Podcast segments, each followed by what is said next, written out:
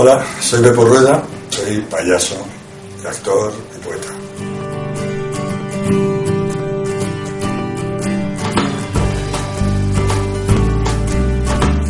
Pues quizá los, externos son los menos importantes, porque hay, hay muchos payasos que ni siquiera usan nariz. Pepe Villuela no usa nariz, Leo Bassi tampoco. Y tampoco usa zapatones, ni una chaqueta de colores, ni nada de esto. Es decir, que quizás los externos son los menos, son los menos importantes.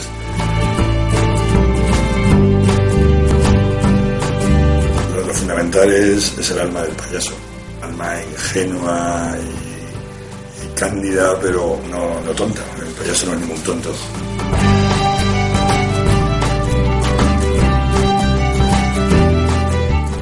Payaso es como los niños, los niños de tonta no tienen un pelo, son muy listos, lo es que se equivocan.